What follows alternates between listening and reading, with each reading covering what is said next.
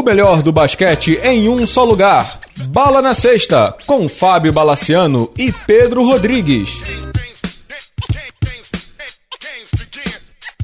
Amigos do Bala na Sexta, tudo bem? Mais uma edição do podcast no ar. Pedro Rodrigues, como vai? Saudações, Bala, saudações, amigos. Tudo ótimo, né? Em festa, aqui e no Ohio.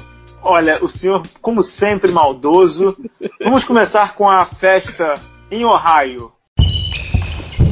NBA.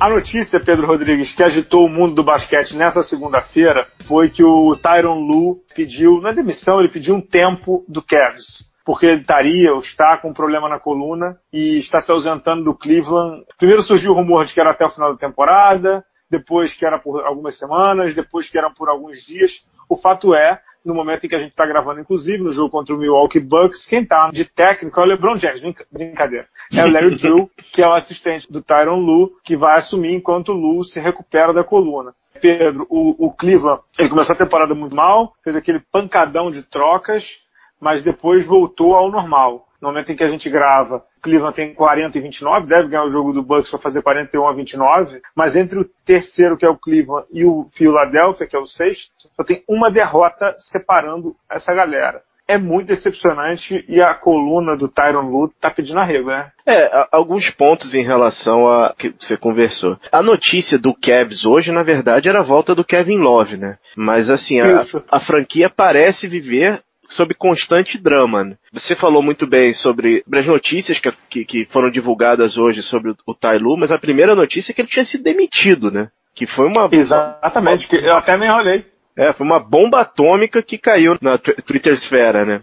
Bala, assim, eu não consigo conceber a pressão que o Tyron Lu tá recebendo. É pressão do melhor jogador do mundo, do LeBron James, é pressão do general manager, que é muito novo, tá precisando se reafirmar, é pressão do dono que quer voltar a ganhar título, pressão de torcida, pressão de imprensa, principalmente interna, né? Dele mesmo. Porque, cara, uhum. efetivamente, esse time não deu certo. Esse time pode ser campeão porque tem o, maior jogador atual da NBA, mas é uma pressão fora do comum. Ele já tinha mostrado problema de. O Tyron Lu já tinha mostrado alguns problemas de saúde. Teve um, um jogo, se não me engano, contra o Orlando, que ele chegou a fazer a pré-eleição, mas saiu no, no meio do, do jogo. Aí o pessoal, ah, não, teve alguma coisinha aqui. Mas parece que a coisa é muito séria, cara. É um, problema muito sério que o Tailu tá sofrendo, né? Assim, eu, graças a Deus, não sofro mais de problema na coluna. Mas já sofri, tinha época que eu não conseguia levantar da cama e tudo. Cara, quando pega, é muito brabo. E eu tava lendo relatos de que o, o, o Tyron Lu tava quase no nível Phil Jackson, né? Não sei se você sabe, o Phil Jackson nos últimos anos do Lakers, uhum. é, ele, ele, tinha uma cadeira especial no vestiário ele evitava ficar sentado porque doía ficar sentado, ele preferia ficar em pé. Então, assim, quem sente problema na coluna e quando pega mesmo, Pedro, é muito difícil. Agora, que tem um componente psicológico, isso é muito óbvio. Para quem acredita em medicina chinesa, né, para quem acredita em medicinas, digamos assim, mais, não é nem alternativas, mas que também envolvem lados emocionais, eles sempre têm, os chineses, os orientais sempre dizem que você leva os seus problemas para alguma parte do corpo, né? Então vou dar o meu exemplo claramente. Eu sempre levava para barriga. Então quando eu ficava nervoso, ficava com dor de barriga, entendeu? Eu aprendi a controlar isso, aprendi a melhorar isso. Não é nenhuma imbecilidade, nenhum achismo afirmar que o Tarulu levou o nervosismo para a coluna dele, que obviamente devia ter um problema e ele deve ter potencializado com o que ele tá passando no Cleveland, né, Pedro? É, assim, Bala, a coluna, para mim, eu não tô dizendo que ele não está com problema de coluna. Eu acho que sim, pode estar com problema sério de coluna, mas a, a descrição que saiu na ESPN pelo World, você vê que é uma pessoa com problemas psicológicos, porque eles falam em problema de sono, ele não consegue dormir. É, então. É, é, Nervoso, né? É, é, é, parece que a coisa é, é brabeira, né, cara? Então, de novo, né? É, é uma pressão absurda. Eu estava conversando isso durante, durante a tarde. Dá uma olhada na foto do Eric Spolstra em 2009 e compara com uma foto do Eric Spolstra em 2012. Depois de, quase três anos com o LeBron no colo do cara e um, um general manager de torcida querendo vitória. Cara, não é fácil, cara. Não é e a temporada do Cleveland é muito desgastante, né? psicologicamente desgastante. Eu sei que é, é, o mesmo número de jogos de sempre, mas olha o que esse cara passou no último ano também com a franquia. ele foi vice-campeão, levando uma tunda do Golden State. Duas semanas depois, o Kyrie, três semanas depois, o Kyrie Irving pede para sair. Aí você contrata o Isaiah Thomas, o Isaiah Thomas chega machucado. Você contrata o Derrick Rose, e você sabe o que o Derrick Rose causa no ambiente, o verdadeiro caos. Tem problemas lá com o J.R. Smith, que joga uma sopa no, no assistente técnico. A tigela, sei lá, que ele jogou no assistente técnico. É o LeBron criticando todo mundo. Amigo, Cleveland hoje é, um, é uma bomba relógio, né? É, e apimentando isso aí, Kobe Altman, né? Que é um GM muito novo, precisando se, se provar, né? A gente sabe que atualmente na NBA, General Manager tem grande poder. E o Tyron Lu vem do outro regime, né? Ele foi é, um técnico, outra época. É, ele é um técnico herdado. E a relação do Dan Gilbert com o LeBron tá péssima. Então, cara, é, é uma panela de pressão esperando para explodir, né? É, a gente está até no momento que a gente está gravando, está rolando Milwaukee Bucks e Cleveland, né? Não vou dizer que a situação é igual, mas a situação do Tyron Lu lembra muito a que era do Jason Kidd. Jason Kidd foi um cara trazido pelo John Hammond, que hoje está no, no, Orlando Magic. E, querendo ou não, é aquele negócio de deixar sua marca, né? Uhum. É, e o General Manager quer escolher o técnico. O General Manager quer ter o técnico dele. Ele quer ter o técnico que faça as coisas na quadra que ele faz no management, na administração do time pode ser também que o Tyron não seja o cara do Kobe Altman, né, Pedro? Acho que está claro que não, né? Pela quantidade de tiros que o Kobe Altman está dando, ele já trocou o time todo. Ele já fez dois times do Cavs para ganhar. Agora a próxima peça a ser trocada é o técnico, né? Ou o LeBron, né? Que não vai ficar. Você quer já passar duas organizações que o GM e o técnico se falam as mil maravilhas? Claro, manda bala. Vamos para Portland, bala? Vamos, vamos para Portland. Nesse momento que a gente está falando, o Portland Trail Blazers é um dos times mais quentes da NBA, está em terceiro colocado no Oeste, com 44 vitórias, está com 13 vitórias consecutivas nas costas. Vem quente pro playoff, né, cara? Qual o segredo desse, desse Portland? É só o Lillard, cara? Não, tá longe de ser só o Lillard. Agora, é, Pedro, nem o Paul Allen acreditava nessa, nessa campanha aí de, do Portland, porque se você olhar bem, e óbvio que o West muda mais do que, do que coeficiente do Bitcoin, é, o Portland, no, no Oeste hoje a gente tem o Houston e o Golden State brigando ali pela primeira e segunda posições, né? Tá meio, tá meio encaminhado para o Houston. E o Portland, que é o terceiro e um pouco desgarrado dos outros colocados lá do quarto até o décimo, né? Daqui a pouco a gente vai falar de um deles. Mas a campanha dos caras é incrível, né, Pedro? É incrível, incrível, incrível. O Damian Lillard deveria ser candidato a MVP se não fosse a temporada do Harden, porque todo mundo sabe que vai ser o Harden. O que ele está jogando desde janeiro é uma coisa muito absurda. Não sei se foi na ESPN a, a estatística, né? Que ele tem maior média de pontos, assistências, o PER, né? Que é o de eficiência uhum. ofensiva, desde janeiro. Eu acho que a grande diferença desse Portland de alguns anos atrás, desde que o, o Aldrich saiu, é que efetivamente o Lillard tem ajuda, né? Pouca, é. pouca, mas tem, né? Não, melhorou, melhorou. O banco deu uma boa melhorada. CJ McCollum subiu de patamar. Amino é um bom reserva. É um sistema interessante do, do pessoal do Oregon, cara. E o Lillard, como você falou, é, não vai ser MVP, mas definitivamente NBA First Team ele tem que ser, cara. É, não sei. É, o Amino não é, não é reserva, não. O Amino é titular do time, doutor. Ah, perdão. Quem é reserva do time é a galera que vem ali do, do banco. O Zach Collins, que melhorou muito. Uhum. O Ed Davis, que melhorou muito. Né? O Ed Davis melhorou muito essa temporada. Mas o grande destaque para mim, que é a terceira peça do time, que é alguém que nem joga tanto em termos de minutos porque é grandão, é pesado, é o Nurkic, né? Uhum. Yusuf Nurkic, que veio trocado pelo Denver, né? Denver para desperdiçar talento é uma coisa de louco, né? Daqui a pouco a gente vai chegar no maior dele dessa temporada. É, liberou para o no final da temporada passada. Ele tem 14 pontos, 8.6 de rebote por jogo em 26 minutos. Tá jogando muito bem. E outro tá jogando bem, surpreendente, porque passou por Miami, passou por Orlando sem fazer nenhum chamariz, é o Tiabaz Napier, né? Muito bem, 9 pontos de média, duas assistências, dois rebotes o Oshio, né, que é o gerente de, de operações de basquete do, do Portland, deu uma entrevista para o Woj e ele falou um negócio que é verdade. Portland pega esses jogadores que são bons, mas estão desvalorizados, dá um salário mínimo para o cara se manter na liga e o cara rende, né? O uhum. Mo Harkless é assim, o Napier é assim, o Ed Davis é assim, o Noah Vonleh que já saiu, mas é assim também. Tem um monte de casos ali. É uma franquia que trabalha muito bem no desenvolvimento de jogadores. Agora, eu vou ser cri-cri, assim, a fase do Lillard é absurda, o CJ McCollum tá jogando muito bem, mas não é um timaço, né, Pedro?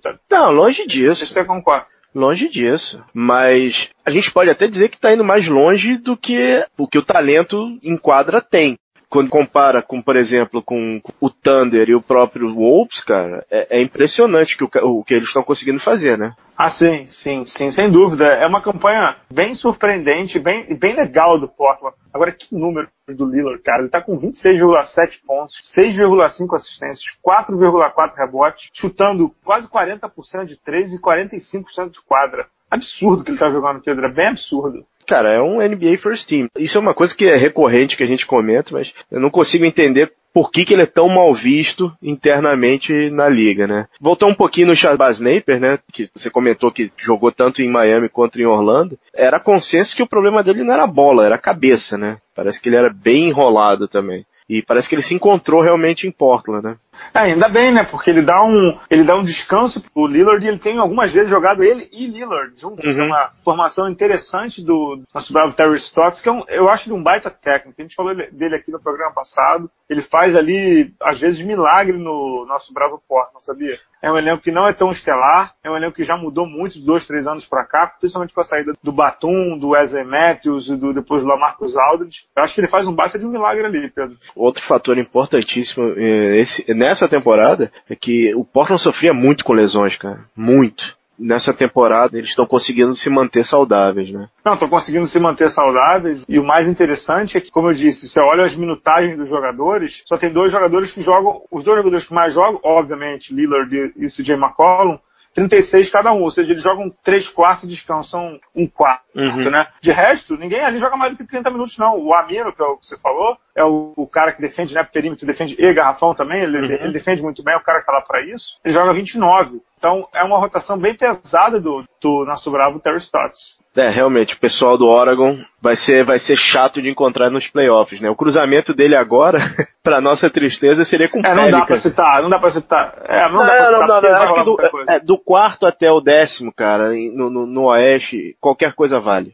Apesar do Denver estar tá fazendo um trabalho fortíssimo de não, de não ir pro playoff, no, no Oeste não dá para cravar nada, cara. Claramente não dá e vai ser assim até a última, até a última gota, né? Vamos falar do outro Vamos falar da outra franquia que também tem um GM, um tremendo técnico que está indo muito bem nesses playoffs, nesse finalzinho de temporada, Bala? Bora! Estamos falando do Utah Jazz, que ao contrário da NBA atual, está conseguindo vitórias com uma boa defesa. Você tem. E o... sem tanque. Não tem tanque, exato. É um time que se remontou, a gente comentou no programa passado que o, o perdeu o melhor jogador que foi o Gordon Hayward e achou tremendo talento que foi o Donovan Mitchell, né? Ele tá com com nove, tá vindo de nove vitórias, num surpreendente quinto lugar na Conferência Oeste, né? O que dizer desse Jazz, Bala? Primeiro de tudo que é uma baita surpresa, né? Primeiro de tudo que é uma baita surpresa porque ninguém esperava que o Utah fosse chegar nessa situação depois de ter perdido em um ano, né, o George Hill e o Gordon, Gordon Hayward, né, que eram as suas duas principais estrelas ali do perímetro, então isso tudo Rodney Hood também, que foi trocado pro Cleveland, né? Uhum. Então muita gente esperava que o Utah fosse entrar em rebuild e o começo da temporada também não foi dos lá mais animadores, né? O Utah chegou a estar com 16 em 24 no, no dia 7 de janeiro. E depois disso, o Utah hoje tem 40 e 30. Ou seja, ele venceu 26, 24 e perdeu só 6. Então é parado uma campanha sensacional, uma das melhores da NBA desde o começo do ano. Você vê como é que o Oeste está uma insanidade de acompanhar essa temporada. O Utah Jazz na semana passada, na semana anterior essa nossa gravação, em uma semana o Utah teve em décimo, nono, oitavo e fechou a semana em quinto no Oeste. Não, tá, tá uma loucura, não, não dá, não dá para cravar nada. Queria falar rapidinho do, do, do Jazz como um jogador quando tá sobre um, um, técnico que entende os talentos, como o cara aparece, né? Tô falando de Jay Crowder, né? Que saiu execrado de Cleveland e tá, uhum. tá sendo muito bem usado pelo Quinn Snyder principalmente em trabalho defensivo. E, cara, é, eu fico feliz de ver uma, uma franquia que está se fazendo por defesa na NBA. Sei que não é uma defesa como era antigamente, mas eles estão defendendo, defendem bem, conseguem desperdícios de bola, forçam muito debaixo do garrafão. Tem que lembrar que tem um dos melhores defensores da liga, que é o Rudy Gobert. Que, é, protetor de área, né? É, protetor de área absurdo. É outro que conseguiu ter uma temporada sem passar tanto tempo no estaleiro, né? É, esse ano ele jogou, o nosso Rudy Gobert jogou 44 jogos. Ele deu uma paradinha, né, numa uhum. parte da temporada, mas voltou. No crescimento dele, foi o crescimento do Utah. Junto com ele também o Joe Ingles, né, que está jogando muito bem essa temporada. Uhum. Titular ali no lugar do Gordon Hayward. Agora, é impossível falar do Utah sem citar um jogador, mas a gente vai deixar ele por último. Antes, Pedro, eu queria corroborar com o que você falou sobre o trabalho do Snyder, né, e o trabalho de como você utiliza as peças bem. É, a gente citou dois aqui, o Jay Crowder, que era ano passado do Boston, ou seja, era bem treinado pelo Brad Stevens, foi para o Cleveland, onde ele era mal treinado pelo mal treinador, pelo menos nessa temporada, Tyron Lu, e agora volta a ser bem treinado e ser bem utilizado.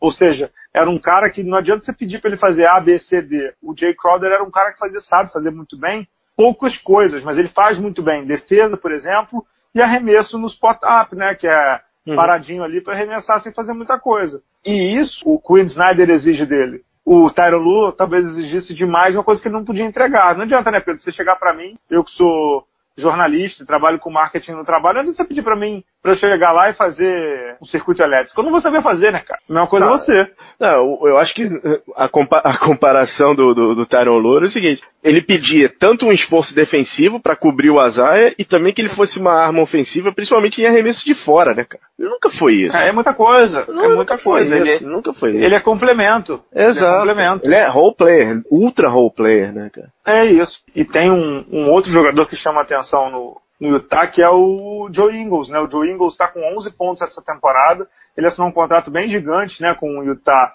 recentemente e não estava se encontrando muito bem no começo da temporada. Teve uma conversa com o Quinn Snyder e o Utah conseguiu encontrar um espaço para ele, que é jogando praticamente parado, recebendo as infiltrações do Rick Rubio, que também melhorou muito, temos que admitir, pela gente que sempre pegou no pé do Rubio, 12.4 pontos de média, 5.5 e matando muito mais bola de três do que o normal da carreira dele. Ele não é nenhum fenômeno, está com 32%, mas ele era terrível, né, o, o Rick Rubio. E o tal do nosso brasileiro Raulzinho, que está até machucado no momento em que a gente grava, é, era o armador reserva do Rick Rubio. Mas já podemos falar da estrela do time, né? Podemos. A estrela do time chama-se Donovan Mitchell, que foi trocado no draft pelo Denver Nuggets. poderia, ter, poderia ter simplesmente um trio de Mitchell, Jamal Murray e Jokic para o futuro de 10 anos de franquia. Mas o, o, o Denver, que se não me engano, também trocou o Rudy Gobert para o Utah, se não me engano é uhum. é isso. Trocou o Donovan Mitchell, o garotão, que é pique lá alto, né, né acho que 13, se não me engano, simplesmente está com 19.9 pontos de média, 20 pontos, 3.7 rebotes, 3.6 assistências. Eu acho meio difícil de tirar o calor do ano do Ben Simmons, que é o calor do, do Philadelphia. Mas um garoto como ele, no caso do Donovan Mitchell, levar uma franquia, não digo nas costas que ele tem bons complementos ali, mas levar uma franquia adiante para playoff no Oeste em primeiro ano, o cara tem que receber muito aplauso, Pedro. Nessa temporada, a gente teve ondas de calouros, né? A gente começa com o Tatum muito bem, mas aí ele já, já deu uma caidinha agora. O Kuzman também muito bem, mas também já deu uma caidinha. O único que está razoavelmente estável é o Simmons, mas quando o Mitchell explode em dezembro, ele não cai, ele tá sempre subindo. Não para mais. Tem é. sempre subindo de produção. Então, é, é, isso, isso é que é impressionante dele. Porque o jogo de um calouro, a gente vê muita oscilação. Eu dei o exemplo desses dois jogadores, mas não foi o caso do Mitchell. Realmente um achado no draft. De novo, um excelente trabalho da organização né, do Jazz, né? Ah, sem dúvida. E achei muito interessante uma declaração do nosso bravo Rudy Gobert, que é uma figura que diz que não acredita em tank, né? Que diz que você aprende ganhando e não aprende perdendo. Só Amém. ele já pode. Amém. Outra coisa, né? Tem que, eu, eu, eu queria realmente elogiar o Jazz, porque essa semana eu não sei se vai ter efeito nenhum em quadra, mas acho que psicológico é, é insuperável. E Bala, somente para fechar o, o Utah, queria falar não tem como não, não, ficar feliz. Eu não sei se vai ter efeito em quadra, mas psicológico é muito é muito forte. E o fechou com o teve o, o como você comentou, tá com o Raulzinho lesionado e contratou pro lugar dele com um contrato de 10 dias, o filho do John Stockton. Se não me engano, estava na D-League no, do Sacramento, se não me engano. Sensacional, né, cara? É uma, praticamente uma homenagem pro pai, né? É, uma homenagem. É, o David Stockton chega à NBA para jogar os seus, sei lá, 15, 20 minutos de, de fama, digamos assim. Não deve jogar mais, não deve jogar mais do que isso, né? O garoto tá, tá chegando ali agora, mas é uma para memória afetiva de todo mundo que gosta de NBA já, já, já é bacana, né? Ninguém na NBA faz caridade, mas, né? É legal. Ah, mas eu acho que teve ali um, vamos chamar o menino, né? Pesou a favor, digamos assim, né? Ah, pesou, pesou. Pesou a favor e garoto que já jogou na NBA lá atrás, né? Uhum. É, teve até uma partida que eu me lembro dele com o Lakers, uns três ou quatro anos atrás, que ele saiu do banco e deu umas sete assistências em cinco minutos, uma coisa de louco. Uhum. É, vamos ver se ele rende alguma coisa. Pra pena, assim, do Raulzinho, não sei, o Raulzinho volta, tem, volta em duas ou três semanas. E o Dante Exum, um australiano, também voltou pro PTA, né? Então, a questão uhum. de minutos ali vai ficar complicado. Também de NBA, então? Tamo sim, cara, porque no Brasil tem bastante coisa legal, hein, cara? Bastante. Vamos de NBB. NBB. Pedro, teve o fim de semana das estrelas e você esteve lá, você esteve em São Paulo, no Ibirapuera, e você vai trazer muito material legal. Você foi, digamos assim, o correspondente bala na sexta no Jogo das Estrelas do Ibirapuera, né? Queria dar aqui o meu pitaco, esse foi o primeiro em muito tempo que eu não participo, por questões aí pessoais, né? Acho que todo mundo já está sabendo aí. Tive que ficar em casa e vi de casa, e fiquei muito emocionado, assim, fiquei muito feliz com o que vi. Acho que o NBB deu mais um passo de maturidade do produto, de maturidade de gestão, e mostrar para o público que é sim possível fazer um espetáculo de entretenimento barra esporte, barra comercial, brilhantismo. Então eu, eu, fiquei muito feliz de ter visto o produto NBB chegar nesse patamar aí, chegar nesse, nesse sucesso, nesse momento, nesse digamos assim, nessa maturidade, né? O NBB está maduro, o NBB está num momento muito feliz e é foi uma festa que teve Murilo ganhando o torneio de habilidades, e você vai falar mais daqui a pouco, show do Tiaguinho. Então, vamos, vamos ouvir o Pedro Rodrigues lá do Ibirapuera? Amigos do Bala na Sexta, tudo bem? Não, não é o Bala. É o Rodrigues e eu estou aqui fazendo a cobertura do Jogo das Estrelas do NBB em 2018. Bom, o que dizer no maior evento de marketing esportivo brasileiro? A Liga Nacional se não conseguiu superar, manteve muito bem o alto nível do evento, com diversas e diversas ativações e explorando muito bem as parcerias, principalmente com a Nike, onde a, a empresa de tênis fez é, duas, duas homenagens, uma para o Marcelinho Machado com tênis customizado e um vídeo com o ultra mito e agora vencedor do Oscar, Kobe Bryant, em uma homenagem ao jogador de Mogi Chamel pelas 10 participações no Jogo das, das Estrelas. O evento foi um sucesso retumbante, ginásio lotado, ninguém arredou o pé até o final de todas as atrações e tivemos diversas atrações aqui. Tivemos no torneio de habilidades a vitória do pivô do, do Vitória, Murilo Becker, mantendo a tradição que começou ano passado com o Tyrone de Mogi, com os pivôs levando o campeonato de habilidade. Um dos grandes favoritos, o Iago do Paulistano, ficou logo na, na primeira fase. Depois tivemos um bom campeonato de três pontos, onde o Jefferson foi muito bem na primeira fase, chegou a fazer 19 pontos. Ocorreu um empate entre o Rafael Hetzheimer e o Derek Ramos, do Paulistano. E no, no critério de desempate, que era o número de bolas coloridas é, matadas, o Hetzheimer passou. Passou e levou o campeonato. Ele levou, o Jefferson não conseguiu manter o, o título mas o título continua em Bauru. Já o campeonato de enterrada foi uma das melhores partes do evento. É bem surpreendente, diversificado e com excelentes jogadores. E o destaque absoluto é o jogador de Pinheiros que acabou levando o campeonato, o Gui Bento. Gui Bento fez uma enterrada pulando da linha do lance livre. Uh, o ginásio ficou elétrico naquele momento. E a única, o único porém, é, é, por questão de tempo televisivo, o campeonato acabou sendo encurtado um pouco. E não deveria, ele deveria ser um pouquinho mais. O jogador deveria poder fazer as três primeiras cestas, as três primeiras enterradas, e aí uh, seguir em frente. O Ret do Flamengo chegou na final junto com o, o, o Gui Bento mas errou a última, a última enterrada que foi feita junto com o, o Ronald Ramon. Outro, outra coisa interessante do campeonato de enterrada, tanto o Rat quanto o Brown, Brown também com uma excelente participação, todos usaram como truquezinho AP3, é uma máscara do Pantera Negra, o filme agora da Marvel que está mais que estourado na, nas bilheterias. O Brown, infelizmente, ficou pelo caminho. Ele acabou errando as duas enterradas que ele Ele tentou quando foi para a semifinal com o Hatch e a, o Hatch acabou indo para a final. Já o Gui Bento teve um caminho mais difícil, pegou o Jaú também de, de Bauru, que fez boas enterradas, mas o Gui Bento acabou tendo mais explosão e acabou sendo mais inventivo. Nas... O título foi muito, tá, tá muito bem guardado. No final, ele acabou recebendo do Bennett a coroa e o cetro do rei das enterradas. O título continua em Pinheiros. Né? No intervalo entre no intervalo televisivo entre o canal aberto e o canal fechado, tivemos o, o torneio das celebridades. E acho que é basicamente isso, né? Tivemos o torneio das celebridades verdade.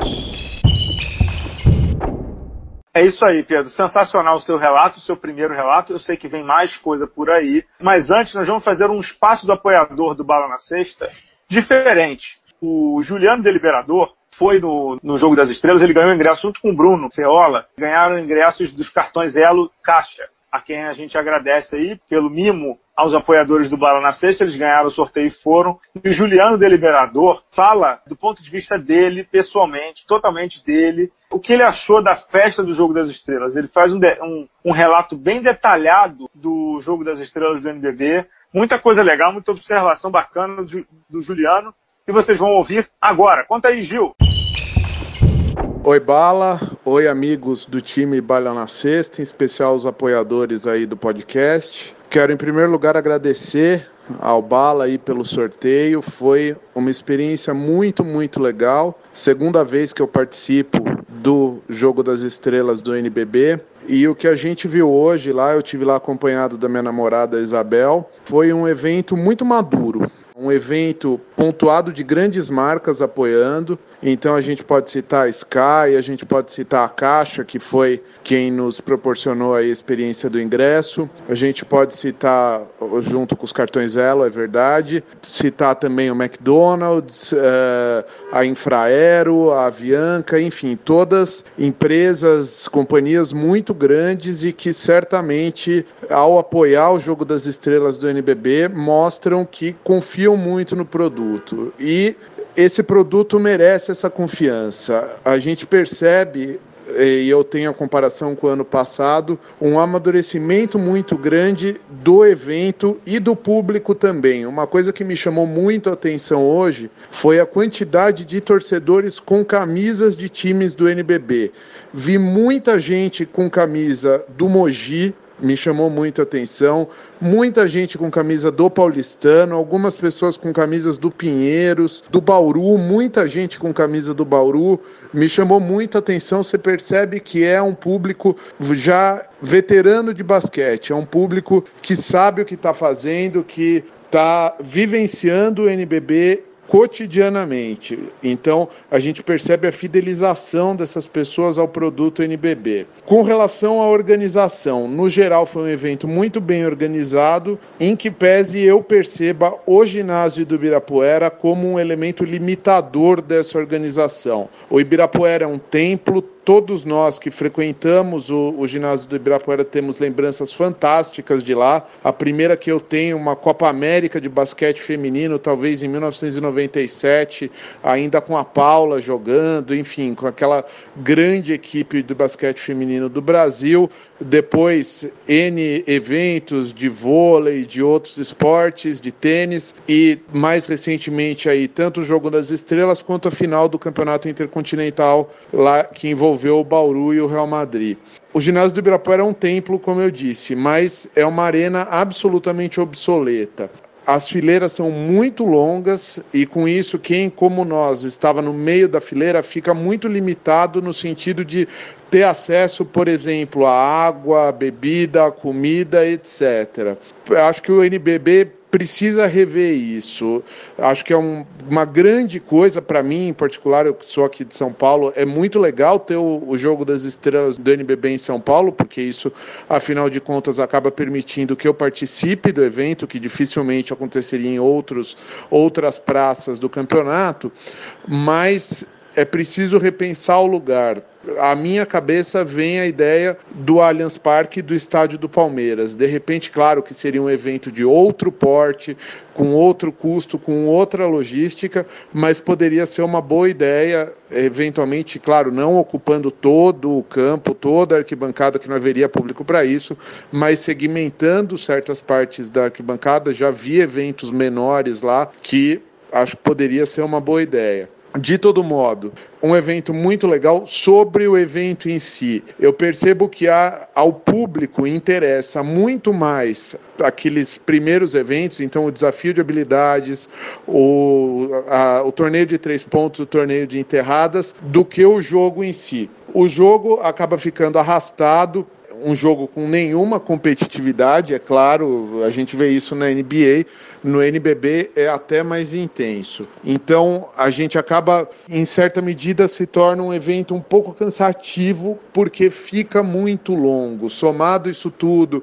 com o desafio das celebridades, que foi melhor esse ano do que foi o ano passado, mas ainda, na minha visão, um pouco longo, acaba que alonga demais o evento. A gente chegou lá por volta das 10 horas, saímos, era quase 3 horas e o jogo não tinha terminado ainda. Então, óbvio, Lulante, que é interessante para o NBB ter o Jogo das Estrelas, usando o espaço da TV Globo, usando o espaço do esporte espetacular, certamente isso traz um impacto formidável ao evento. No entanto, é preciso pensar que ele está muito longo. Tanto mais numa hora de almoço e com as limitações que eu citei do ginásio do Ibirapuera, para você acessar a comida, entrar e sair do ginásio não é uma coisa muito fácil. Eu acho que é preciso pensar em alternativas, é preciso pensar eventualmente em dividir como ela na NBA, fazer talvez os eventos, eventualmente, porque não, o jogo das estrelas no sábado e reservar para o domingo os desafios aí de, de habilidades, os torneios de enterradas e de três pontos. Volto a dizer, é preciso repensar o, o desafio das celebridades, até porque com o máximo respeito às pessoas que estavam lá, no máximo é um desafio de subcelebridades. Para ser bem honesto, exceção feita ao Cadum e ao Danilo Castro, eu acho que eu não conhecia ninguém. Aliás, também o Robson Nunes. Eh, o ator, me parece que eu já vi alguns filmes dele. Não conhecia mais ninguém daquele povo que estava lá. MC acho que Simone, que chamava, Sofia, que chamava aquela moça, a, a outra que participou, me parece, do Big Brother ou qualquer coisa do gênero, youtubers. Honestamente, pode ser uma limitação minha, mas essas pessoas não me dizem absolutamente nada, não as chamaria de celebridades. Por fim, citar o show do intervalo, com todo respeito a quem gosta do Tiaguinho e ao próprio Tiaguinho, um artista aí que dispensa qualquer apresentação, mas na minha visão não foi a mais feliz das escolhas. O tipo de música que ele faz não me parece o melhor para um evento pilhado, um evento animado como é o Jogo das Estrelas. Acho que precisa se pensar numa música com uma batida mais animada. E aí a comparação com o J Quest que foi ano passado é cruel para o Tiaguinho, porque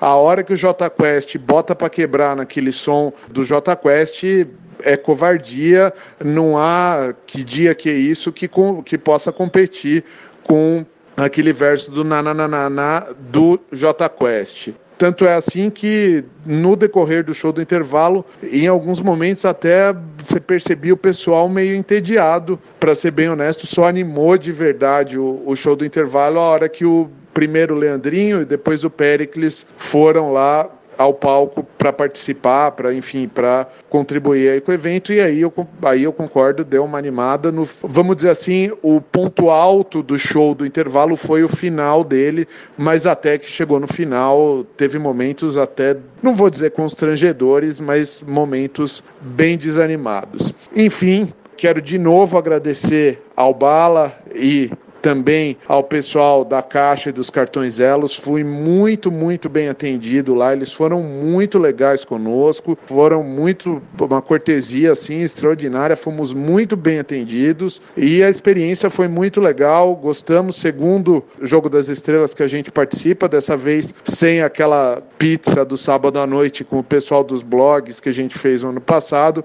mas de qualquer forma foi uma, uma experiência muito legal, um evento muito legal e um jeito muito legal de passar o domingo. Então, com essas ressalvas aí, sugestões no sentido de melhorar um evento que já é muito bom. Vamos dizer que é um evento nota 8 e a gente quer que se torne um evento nota 10 para engrandecer o basquete brasileiro está num caminho muito bom. A gente percebe os jogadores se tornando mais conhecidos do público. O Chamel foi ovacionado em diversas ocasiões. Marcelinho Machado foi reverenciado nesse ato quase final da carreira dele.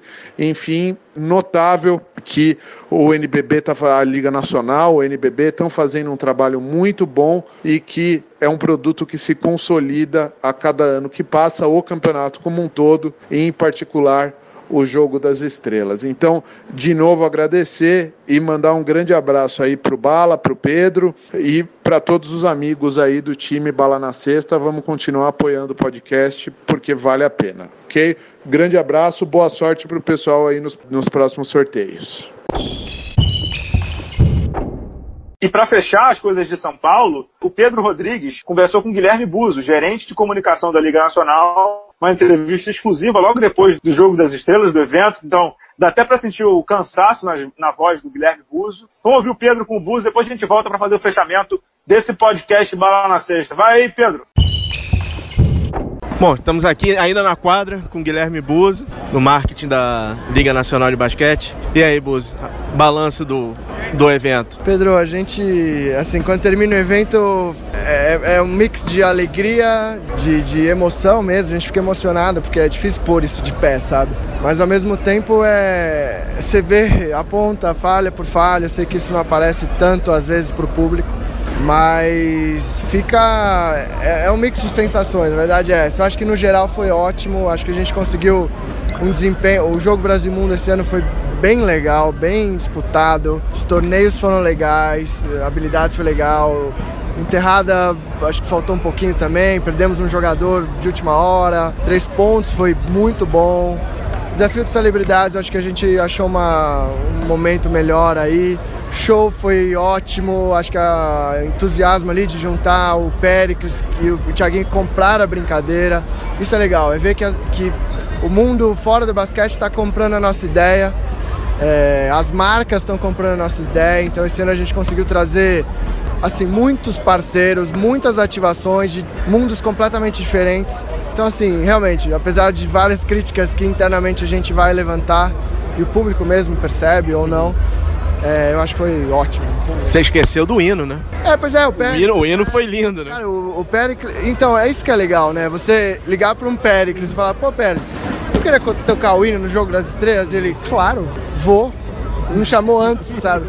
Isso é legal, ver que o NBB hoje vem evoluindo para fugir um pouco só do basquete. Eu acho que hoje foi um evento super família, tudo bem, o, fã do basquete ele é muito fanático, ele estava aqui, mas eu, tinha, eu tenho certeza que dessas 9 mil, 10 mil pessoas que estavam aqui hoje, muita gente nova que talvez nunca tenha visto basquete, acho que sai, volta para casa com um carinho diferente. É, eu queria falar um pouco também em relação à Nike, porque se teve alguma coisa que funcionou muito bem, foi a Nike. Isso passou desde os uniformes, os uniformes funcionaram muito bem, ficaram muito bem, bem fotogênicos, bem, bem na... E as homenagens com os dois tênis que foram. Como é que foi essa negociação toda? Foi uma veio de, de vocês ou veio da própria Nike? Eu acho que veio. As homenagens fazem, fazem parte de um, de um projeto inteiro de 10 anos, né? Então a gente já, já homenageou todos os atletas que jogaram os 10 NBBs. A gente já homenageou alguns dirigentes, a gente, a gente homenageou o Couros hoje, primeiro presidente. E aí a gente tinha o Chico Árbitro, que encerra a carreira, também atuou nos 10 anos. E a gente hoje tinha dois atletas, o Marcelinho como último NBB, ficou super emocionado. Pra gente é, é lindo poder proporcionar isso pra ele. E o Chamel, que foi o único que jogou 10 Jogos das Estrelas. Então a gente, conversando com a Nike, que coincidentemente é patrocinadora dos dois atletas, a gente chegou nessa homenagem dos tênis, um tênis completamente personalizado para eles, que conta ali em cores, em números, em letras, toda a história, a carreira desses caras. Então, realmente, e acho que vale dizer, a Nike hoje, ela é. A gente não precisa ficar falando da Nike, mas é, é uma empresa que ajuda muito na nossa evolução de relacionamento com o atleta. E isso tem sido fundamental para a gente na evolução desse relacionamento, porque não é atleta não é só a performance de quadra, é todo um lifestyle, é toda uma imagem que a gente, que a Nike sabe fazer muito bem e esse, esse know-how tá, tá vindo pra gente em todos os aspectos, é cada detalhe, é, é cada homenagem, é cada vídeo. É, Kobe Bryant deixou um recado hoje pro Marcelinho, sabe? Essa oportunidade é para poucos. Realmente, acho que você tem total razão. Insisto, é, eles estão nos ajudando muito nessa evolução do relacionamento com o atleta. Você pode ver que assim, desde o, da entrega do uniforme, da entrega do tênis, tudo pensado por, cara, por esse atleta uhum. sair daqui e falar assim, eu tive, estive, fiz parte de um baita evento, para que o ano que vem ele queira estar aqui de novo. Então, o ano passado já teve isso, esse ano mais ainda, e essa parceria tem mais alguns anos, ainda bem. Cara, eu não quero te colocar num, numa sinuca, mas 2019 cravamos São Paulo? Isso eu vou responder. não, eu posso até falar. É, é não, não, não dá para ignorar o fato de que São Paulo, muitas coisas facilitam ser aqui. É, os parceiros, a, as empresas, a maioria das sedes são em São Paulo. Mas assim, a gente tem em, em nós, a, e fizemos isso muitos anos, de levar para outras praças. É muito, é, muito, é muito legal poder levar esse circo, levar essa, essa, esse evento grandioso para outras praças, estimular o basquete em outras praças. Então, assim, é um mix de, de sensações mesmo. Será que ficamos aqui? Será que vamos para o Rio? Será que, que, né, que teve o primeiro e nunca mais teve? Outra cidade que respira basquete e outros lugares, Franca, Fortaleza, Brasília, já fizemos Mogi. Não dá para dizer agora, acho que é a, relaxar e mas assim, é São Paulo é São Paulo, isso é verdade. Sensacional o teu trabalho, Pedro, sensacional o teu relato, os teus, as tuas considerações, as tuas opiniões aí, direto do ginásio do Ibirapuera em São Paulo. Ficou faltando alguma coisa, Pedro? Ou quer entrar direto nas curtinhas? Não, Bala, é, eu só queria reafirmar algumas coisas, assim. A gente está vivendo num, numa era de caos, assim. É tudo muito incerto que está acontecendo, em todas as esferas. É muito legal você ver é, continuidade, controle e um trabalho bem feito. O trabalho da Liga é muito bom. O evento é um evento sensacional, é um evento maravilhoso, é um evento para famílias, é um evento que você pode levar criança, namorada, namorado, pode levar quem você quiser, você vai se divertir.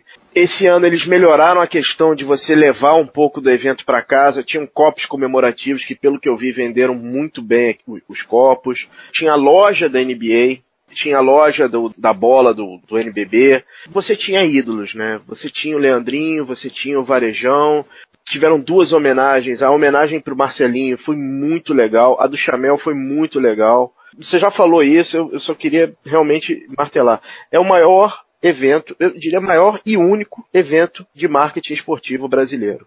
Ponto. Dá orgulho de ver um evento desse tão bem organizado, tão bem feito, cara. Não, concordo, concordo, não tem tirar nem pôr disso aí. É uma, é uma evolução, cara. A gente está vendo aí, a gente, a gente já criticou muito o NBB e vai continuar criticando quando for necessário, é, é, parte do jornalismo e é parte da vida você reconhecer quando o negócio tá bom, pô. E tá bom, tá muito Olha, bom. Eu, eu tava fazendo um exercício mental. Imagina você voltar 15 anos no tempo. Chegar para você e falar, olha só, daqui a 15 anos você vai ver um jogo com os melhores jogadores de basquete do Brasil, com venda de uniforme, patrocínio da Nike, e você vai ver jogadores da NBA jogando aqui. Você acreditaria nisso, cara? É inimaginável, Pedro. Pensar no que você está falando em coisas de 10, 15 anos atrás era inimaginável. E não foi só a marca da Nike, né? Foi o Jordan Brand, só isso, né? Teve a questão do Jordan, teve a questão do McDonald's, cara. Você consegue lembrar de alguma promoção aqui no Brasil desse tipo? De vou dar o, o sanduíche para todo mundo, sei lá, se eu não me lembro disso, cara. Eu, acho que foi a primeira vez que eu vi isso aqui no Brasil. É, foi o que você falou, né, cara? Com Anderson Varejão, com o Leandrinho empolgado, ainda com o Alex, com o Kobe Bryant fazendo homenagem pro Marcelinho Machado. Uhum. Ou seja, coisa de alto nível, coisa de, de primeiro mundo mesmo, entendeu? De você ficar orgulhoso do que você tá vendo enquanto produto, não concorda? Não, inteiramente.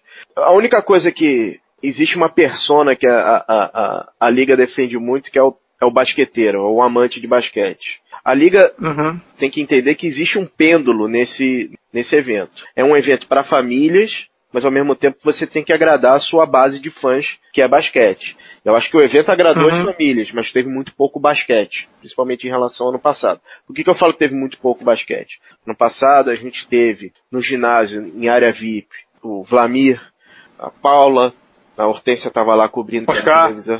Já ia chegar lá. Oscar. Eu, eu acho que esses caras têm sempre que participar. Sempre, sempre, sempre que participar. Pra fazer um tipo um hall da fama notórios do NBB, ou então padrinhos do NBB, eu não sei, alguma, criar alguma coisa para você agradar o fã de basquete, o que o, a, a, liga chama de basqueteiro, né? Ó, eu não tô defendendo ninguém não, mas se não me engano, todos eles foram chamados, hein? Ah, legal, que bom. e aí eu não sei por que, que não foram, mas enfim, concordo contigo, eles têm que estar lá. Mas tava, né, a Janete, tava a Alessandra, tava a Ellen, agora tem que estar todos, né? Eu concordo contigo, concordo contigo, e, e acho que esse tipo de evento aí, você não pode fazer um evento desse sem, sem Oscar, Vlamir, uhum. Mauri, Hortência, uhum. Mar Marcel. Uhum. Não pode. Esses caras têm que estar no ginásio.